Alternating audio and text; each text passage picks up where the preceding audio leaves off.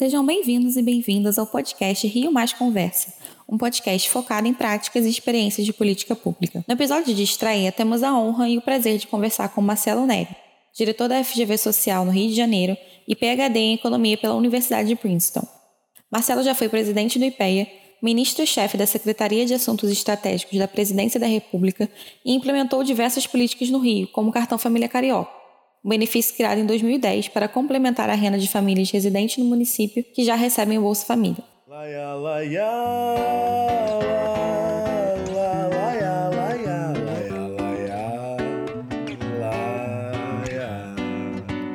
Eu quero mais,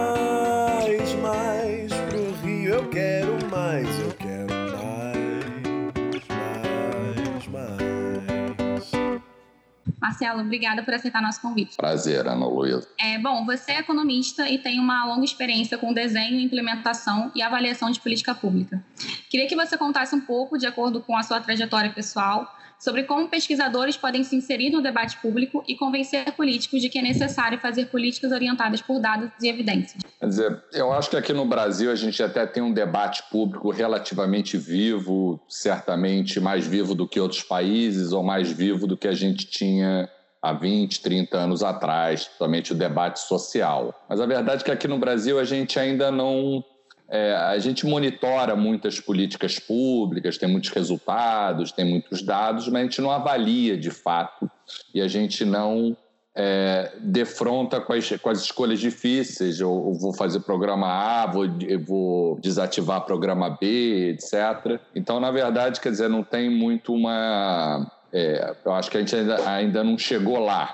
Né? Nesse sentido, acho que falta muito. E eu acho que no caso do, do Rio de Janeiro, esse problema ainda é pior, porque o Rio, a gente tem uma tradição, pelo fato de ter sido capital, corte do império, de olhar muito para o Brasil, para o mundo. A gente olha muito pouco para os problemas locais. Assim, a tradição não é essa. Se a gente vê as principais políticas públicas ao longo do tempo, desde o PAEG, Plano Cruzado, mesmo Bolsa Família, é, é, e posso citar outras, são políticas federais que foram, vamos dizer, gestadas e paridas desde o Rio de Janeiro, mas não para o Rio de Janeiro, né? Então, é, eu passei minha trajetória, eu sou economista formado pela PUC, sou um filho da PUC nesse sentido, tinha essa preocupação de política econômica na época, lá no começo dos anos 80, então acompanhei todo o debate de política de estabilização, etc. Eu acho que uma vez que, que houve estabilização, etc., foi natural você pensar em coisas mais estruturais e sociais. Em 94, eu me lembro bem disso, é, de ler jornais no exterior, quando estava fazendo meu doutorado, eu não via nenhuma matéria sobre desemprego das mulheres, sobre educação das crianças, isso não existia. Então, acho que a gente avançou, mas não ao ponto de realmente fazer um bom debate público no sentido decisório. Né? É, em muitos casos, para a gente conseguir fazer uma política pública eficaz, precisamos que haja coordenação entre diversas secretarias. O Cartão Família Carioca é um bom exemplo disso. Quais os principais desafios que você enfrentou ao longo da carreira em relação a isso?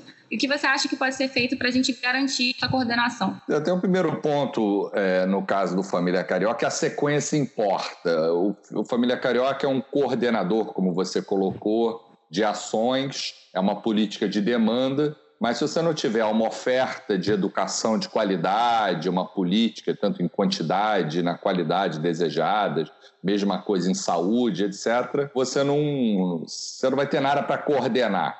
Né? Então, acho que isso foi, foram coisas muito importantes aqui no Brasil. É, no, é, no, no, caso do Família Carioca, acho que foi importante você ter uma boa política educacional, uma abordagem para a saúde, você tinha dizer, as condições necessárias que eu acho que o que os resultados empíricos têm mostrado é a importância de você orquestrar as ações, não só. É, quer dizer, so, o todo é maior que a soma das partes. Por exemplo, na área de política educacional, ou interseção com transferência de renda, é colocar os professores, pais e alunos na mesma página, sujeito aos mesmos incentivos, faz toda a diferença, que avaliações internacionais têm mostrado. Então, por exemplo, no caso do Rio de Janeiro, os professores tinham um sistema de incentivo que dependia da nota do aluno. Os pais receberam incentivo no Família Carioca de frequentar a escola aos sábados de dois em dois meses. E os filhos tinham não só as condicionalidades do Bolsa Família, do Família Carioca, como tinham um prêmio por performance escolar.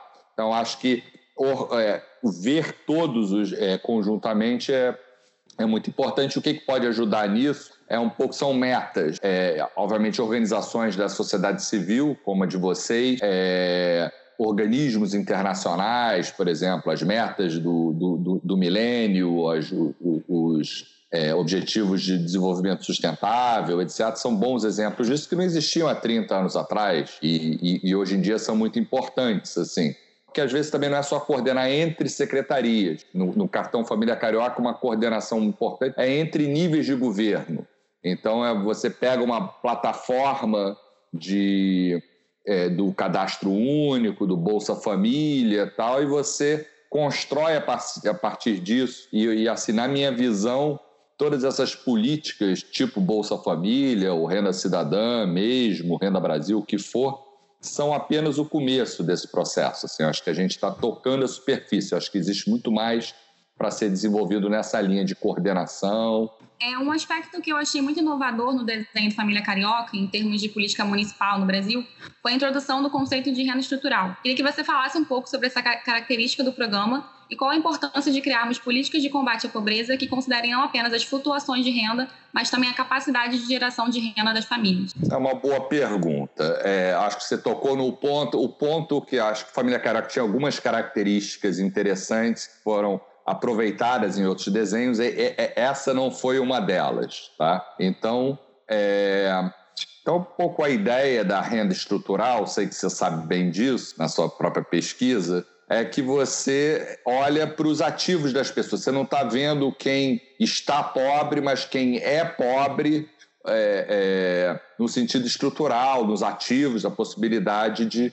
É, tem uma outra característica no programa que eu acho que junta com essa, que é o Bolsa Família, né? Então, quer dizer, eu acho que além de você dar mais segurança e complementariedade, se você tem um programa tipo Bolsa Família que olha para a renda reportada, e você tem um programa que olha para a renda estrutural, para a renda permanente, etc., você, de uma certa forma, está interagindo as duas coisas. assim. E é, se você, é, vamos dizer, dado que você tem o hiato de pobreza, quer dizer, o valor do benefício depende de quão baixa é a renda estrutural das pessoas, quanto mais baixa, maior vai ser a transferência de renda, você cria uma espécie de uma porta de saída. Se as suas ações são ações que de fato melhoram a educação das crianças, melhoram a empregabilidade dos pais, é, a, renda ou, ou melhora as condições de moradia, de fato atua nos ativos ou nas variáveis de estado que são transformadoras da vida das pessoas, de alguma forma você está criando uma porta de saída, porque essa renda estrutural está aumentando e você está diminuindo o benefício requerido. Então, por exemplo, quando você dá um prêmio para uma criança para o estudante porque ele melhorou a nota, ou tirou uma nota boa ou melhorou uma nota não tão boa, fazendo o seguinte, falando, olha, se você conseguir uma melhorar a tua nota, é, você ganha um prêmio, 50 reais por bimestre. É, agora, se você fizer isso, no longo prazo, você não vai ser pobre e, e, e, o, e o gap de pobreza vai diminuindo. Então, eu acho que você fala muito que falta portas de saída, o que eu concordo, mas eu acho que a gente precisa de mecanismos mais gerais para isso. Eu acho que a renda estrutural é uma parte importante, é, é, é, importante nesse aspecto. Existe uma tradição, outro dia mesmo assisti um evento, é, um, um, evento lateral na Assembleia das Nações Unidas, por, por Zoom, e é impressionante, milhares, vários países do mundo adotando é, é, indicadores de pobreza multidimensional, que são indicadores estruturais. Eu prefiro um pouco a, a solução que a gente mostrou, é, montou aqui no Brasil, porque primeiro os pesos são tem uma regra, assim, por que, que eu vou dar tanto peso para é, a educação e tanto para vamos dizer, empregabilidade de outra forma, ou para moradia, etc., aquilo é um resultado. É, o outro é, é, que é um resultado que, que lida bem com a outra dimensão, porque você, você a unidade, o numerário básico é real, é, são reais que é o mesmo da renda. Todo mundo entende o que é real, não é uma coisa abstrata, eu acho que isso é importante. E ele junta com outro, assim, tipo, por exemplo, usa a renda estrutural, mas leva em conta os benefícios que a família recebe, por exemplo, o próprio Bolsa Família na hora de determinar. Então eu acho que eu acho que essa é a direção, deu para ver assim, mundialmente falando. Acho que o Brasil, a gente perdeu um pouco uma liderança que a gente tinha nesses programas. Eu vejo isso 2010, 2014. O Brasil era um exemplo. Eu acho que a gente. Mas eu acho que é, talvez a renda estrutural tenha algumas vantagens em relação a essa nova tendência dos MPIs e o, e o, e o fato de a gente utilizar não só para determinar quem é pobre, mas para determinar também o valor do benefício. Isso eu acho que é um aspecto interessante. É, uma crítica que tem sido feita recentemente em relação à renda estrutural é que algumas pessoas afirmam que não seria o ideal colocar é, esse critério como, como um critério de para a pessoa receber ou não benefício, porque o erro de exclusão poderia ser maior do que o erro de inclusão no caso de fazer uma política baseada na renda observada. É, qual a sua opinião, mais ou menos, sobre isso? Não, o que eu acho, no caso Família Carioca, você, na verdade, você já tinha um critério de renda reportada e, e você, de alguma forma, é, você está olhando para uma outra dimensão. O que eu acho é que você tem erros de inclusão, erros de exclusão, etc. Não, não entendo por que é, a renda reportada, a, a renda estrutural é simplesmente uma renda que é gerada não a partir de uma resposta do indivíduo, o indivíduo me dá a resposta. É, é, é, vamos dizer, aula básica de microeconomia. Se eu chegar para você e falar: olha, a regra do programa é essa. Qual é a sua renda? Se você não disser que a renda é zero, você foi reprovado. É, é o incentivo básico. Então você usa uma miríade de variáveis então, eu não acho que um problema, é, eu acho que todos os problemas que tem na renda estrutural tem na renda corrente, principalmente a renda reportada, e você diversifica o risco. Mas eu acho que é uma questão, quer dizer, muitas variáveis informam mais do que apenas uma variável. A gente está usando a renda e, principalmente, as pessoas aprendem um pouco é, como fazer. Acho que o modelo é, é, é, um modelo que é simples, tão simples quanto a renda, ao mesmo tempo ele é sofisticado na, na diversificação. Eu não acho que ele seja diferente é, nesse aspecto do que nos problemas em relação à renda reportada. É, ainda em relação ao, ao, cartão Família Carioca, o programa não teve, não tem novos beneficiários desde 2012 devido à não atualização dos dados. É, de forma geral, o que você acha que deve ser feito para que boas políticas públicas perdurem mesmo com mudanças na gestão da prefeitura? Eu acho que, quer dizer, como eu disse, é um problema é, de, não só entre mandatos de governo, mas também entre níveis de governo, que eu acho que ajuda muito isso. É uma coisa que, o, que foi feito no Rio na época do Família Carioca, é a adoção de metas internacionais, por exemplo. A, a, a, o, Rio de Janeiro aderiu em 2010 e faz parte do planejamento estratégico, tinha incentivos, não era só metas indicativas, mas eram incentivos que remuneravam a performance dos gestores em várias áreas, etc. É, de, é, de usava não só a linha de 2 dólares dia, que era a linha do programa, que era uma linha alta época, é, a linha era um dólar, depois passou para 1,25, a linha de a gente, no, no, Brasil era um dólar, se tornou um dólar e 25, então era uma linha relativamente alta, mas eu acho que você usar organismos internacionais assim vamos dizer, que a meta não é uma meta do Rio de Janeiro, é uma meta do mundo o, é, e facilita esse diálogo assim entre secretarias, entre mandatos de governo, entre níveis de governo. É, é, muito mais difícil o governo federal do partido A ou do partido B é, convencer. É, vou usar usa essa linha aqui porque eu gosto e é minha, é, do que usar a linha da ONU, o objetivo da ONU. Eu acho que a gente já está nesse estágio. Hoje em dia a gente tem os objetivos de desenvolvimento sustentável que foram muito bem incorporados no Brasil, mas eu acho que são coisas que ajudam. Agora, no fundo, é uma questão de, de escolha, de uma questão cultural também. Né? A pobreza e o número de pessoas em situação de rua tem aumentado nos últimos anos no Rio de Janeiro. É, Para além de programas de transferência condicional de renda, quais políticas a nível de município, a nível municipal, você acha que deveriam ser implementadas para que as pessoas superem a condição de pobreza? O primeiro ponto é, é um ponto de que, quer dizer, a pobreza no, no, no Rio de Janeiro é, indicadores sociais em geral tiveram mau desempenho nos, nos últimos anos, mas o problema do Rio é que a gente tem um mau desempenho sem ter feito ajuste. Quer dizer, o, é diferente. Compara com o Rio Grande do Sul, por exemplo, para citar um, um, um caso. É um estado que viveu problemas, vive problemas sociais fortes, etc., mas está andando para frente. Ele vai colher um resultado melhor lá na frente. Quer dizer, eu, eu acho que, para responder a tua pergunta, eu acho que é fazer bem feito o básico, que é a educação, que é saúde, que é geração de renda. Eu acho que essas coisas você tem que fazer bem feito. Agora, o que chama atenção é que o Rio já chegou a ter bons programas é, nessas áreas básicas, ou pelo menos na área de educação, que eu conheço melhor, eu posso atestar, e, e por indicadores de saúde, houve um avanço, e como é que a gente volta para trás? Assim, isso aqui é. Dizer, você aprendeu o caminho, então acho que.